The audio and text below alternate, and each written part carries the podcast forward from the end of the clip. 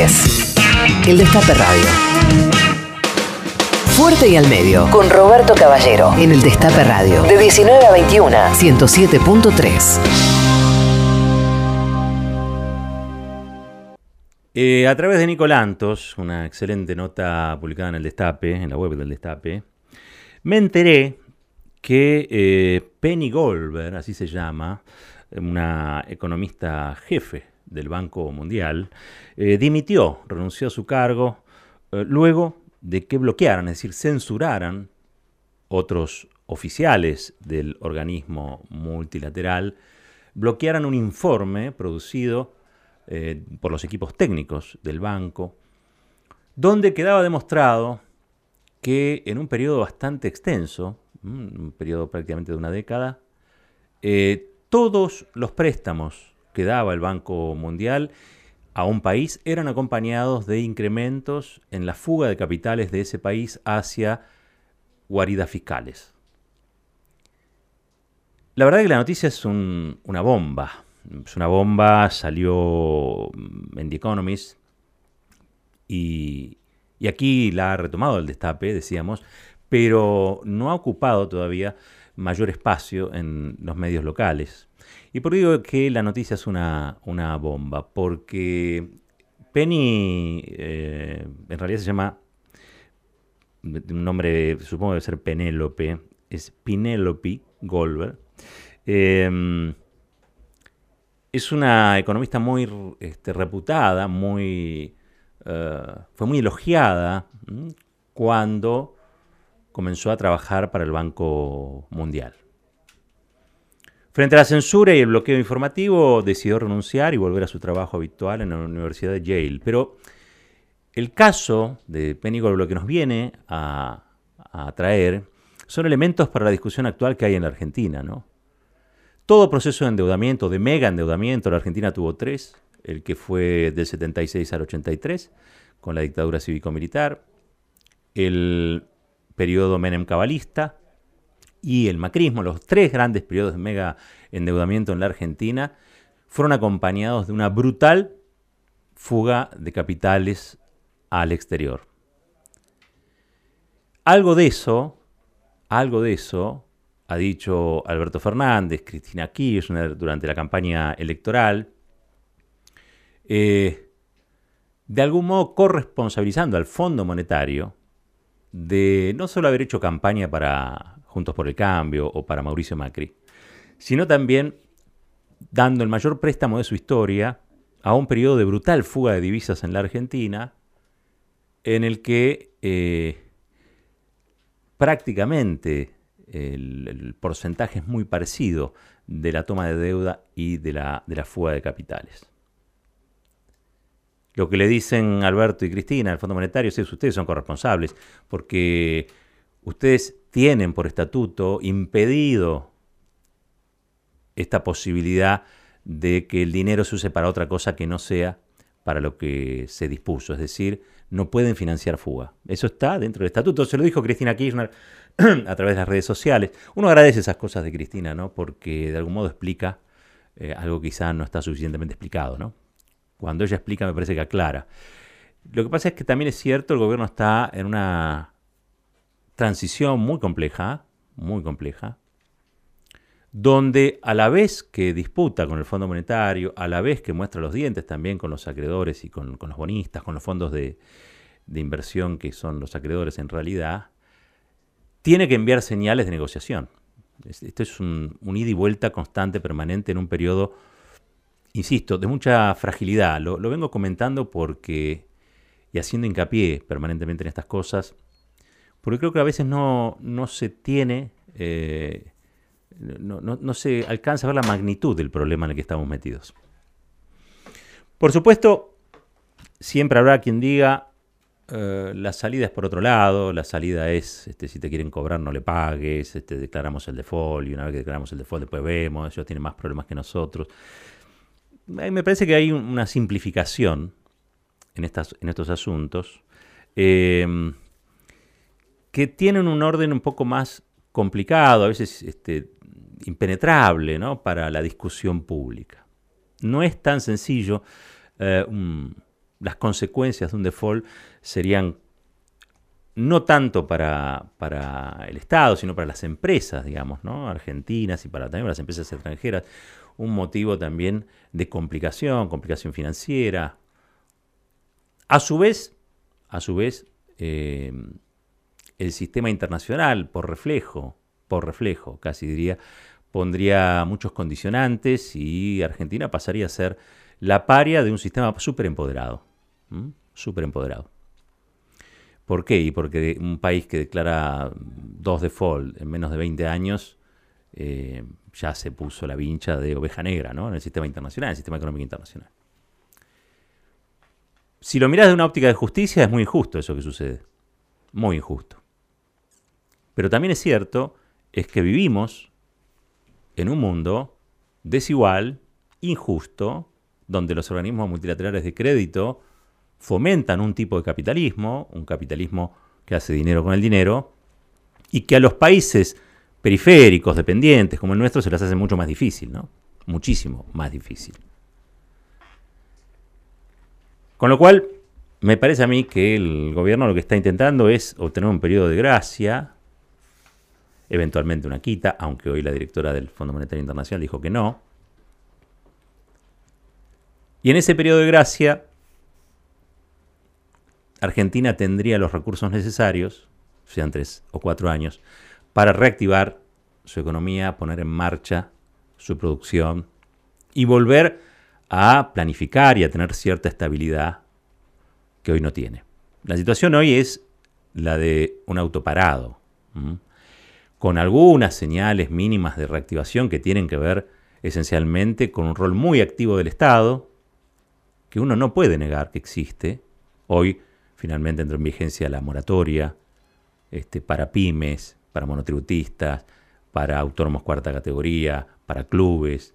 Es muy importante esa moratoria, es muy, muy, muy importante, pues es un desahogo realmente fiscal grande, digo, para aquellos que hoy eh, han visto, en estos últimos años, han visto a la FIP más como un cuco que como alguien que te venga a rescatar, ¿no? La tasa que, por la que se rigen la mayoría de los préstamos bancarios, los préstamos para producción, etcétera, ha ido bajando prácticamente todos los días, va bajando un puntito.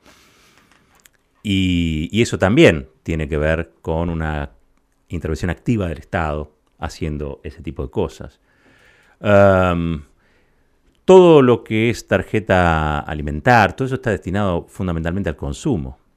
Eh, digamos que todas las señales que el gobierno va dando son señales donde toma posición en defensa de un plan, de una política que apunta a la reactivación. Pero para eso necesitas inversión. Y la verdad es que si no invierte el, Estado, si no invierte en las empresas nacionales, si ustedes saben cómo es esto. No, no llueven las inversiones, ya le pasó a Mauricio Macri. Una de las maneras de reactivar el aparato productivo tiene que ver con los recursos liberados de los que Argentina podría hacer uso, que hoy se destinan al pago de la deuda. Entonces, me parece que en ese sendero de extrema fragilidad, el gobierno tiene un rumbo, tiene un norte, pero esto sucede en un contexto. Y es un contexto donde, para que sea una idea, esta economista jefe del Banco Mundial, que ahora volvió a la Universidad de Yale, eh, demuestra que hay cierto grado de complicidad, yo diría cierto grado, una enorme complicidad entre los organismos que prestan este, y aquellos que fugan el dinero. Digo, hay eh, intereses comunes, eh, yo diría algo más, una forma de ver los negocios y una forma de ver el mundo, eh, que no tienen en general buenas noticias, insisto, para los países como, como el nuestro. ¿no? Pero también es cierto, también es cierto que una negociación es una negociación, que se parte desde un lugar para negociar y que mejorar la condición de negociación es un desafío, es un desafío constante. El gobierno me parece que está enfocado, enfocado en una negociación donde si tiene que mostrar los dientes los muestra, si tiene que desobedecer al fondo lo hace, pero si tiene que conciliar con otros países eh, un apoyo dentro del marco del Fondo también lo hace. Me parece que hay una, vocación por utilizar toda la tableta de, colores. Y esto es bueno rescatarlo, es bueno destacarlo, porque al menos tenemos ahora sí un gobierno que discute en términos nacionales y discute en términos de intereses nacionales. Cosa que no sucedía, por supuesto. Si llegamos hasta acá es porque estábamos en manos de otro gobierno que básicamente hacía la vocería, el trabajo de este, los acreedores. ¿no? Los acreedores han hecho enormes negocios con Argentina. Ahora imagino yo, quieren cobrar, hay distintas estrategias, algunas más severas, algunas más de choque, otras más dialoguistas. De todo eso se está haciendo cargo el gobierno de Alberto Fernández con 70 días en la Casa, en la casa Rosada. Em, ¿Qué hace el fondo? Bueno, el fondo también hace su juego, ¿no? El fondo a veces levanta la voz, a veces recluye, a veces muestra una cara mucho más amable, a veces realmente eh, se muestran despreciables. Depende la jornada, por una negociación es eso, y es día a día. ¿Ustedes quieren saber cómo va la negociación? ¿Qué es lo que se está haciendo hoy? Vayan a la página del Ministerio de Economía y allí está el día a día del cronograma que armó el equipo de Martín Guzmán para cerrar el tema deuda el 31 de marzo. Está día por día explicado con quienes se reúne, con bonistas privados, con este, fondos, después también, por supuesto, con el Fondo Monetario Internacional. Eh, creo que se está yendo ahora la misión del fondo que estuvo aquí en la Argentina. Se llevan una imagen de devastación social que no tenían tan presente. Esa imagen de tierra arrasada, eh, que tanto describió Cristina Kirchner como Axel Kicillof en la provincia, una imagen de tierra arrasada donde al menos el compromiso ha sido apoyar, a apoyar eh, de alguna manera a la Argentina en su plan de reactivación, aunque hay que ver si terminan de comprar la idea de que para pagar primero hay que crecer. Hay que ver qué es lo que sucede con eso. Algunos allí en el fondo, por supuesto, están de acuerdo con, esta, con este postulado pero recordemos que es un organismo donde hay presiones de todo tipo y donde hay representaciones de diversos países. Habrá que ver finalmente qué es lo que sucede cuando vayamos acercándonos a ese 31, 31 de marzo. En el medio, les decía, hay cosas que son interesantes. Hoy un anuncio también, una devolución de casi 700 pesos en IVA a jubilados y jubiladas. Digo, en todo este paquete de medidas que ya lo sabemos, no es el mejor, es manta corta, pero que es mucho mejor de lo que uno podía imaginarse cuando ve los números del país. La verdad, ha sido en ese sentido una política, una decisión política de fortalecer quizá a los más bajos en la, en la distribución del sistema previsional, a los salarios más bajos del sistema previsional, y eso no implica que los otros sean enriquecidos, ni mucho menos. Están tan jodidos como estos, pero están un poco más jodidos que los otros. Entonces, hay un corte ahí, que a algunos les parecerá más o menos justo, ya lo dijimos, pero lo cierto y lo concreto es que por primera vez se focaliza al menos en no seguir castigándose a los que ya están recontra castigados y con la lengua afuera. Esto también forma parte de la negociación. ¿Por qué? Porque Argentina no tiene todavía no tiene la claridad sobre con cuántos recursos va a contar a partir de marzo el gobierno nacional.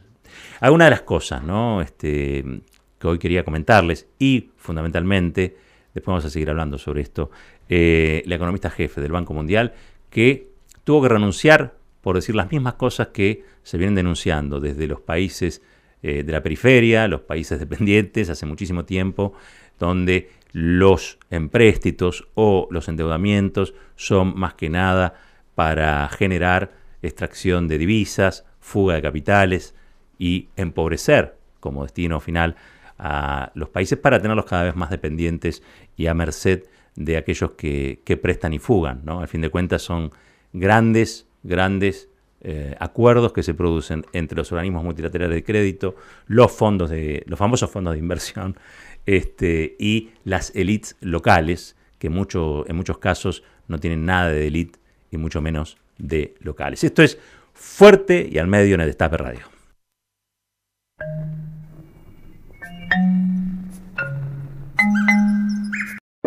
La reflexión tiene su tiempo. Fuerte y al medio. Con Roberto Caballero.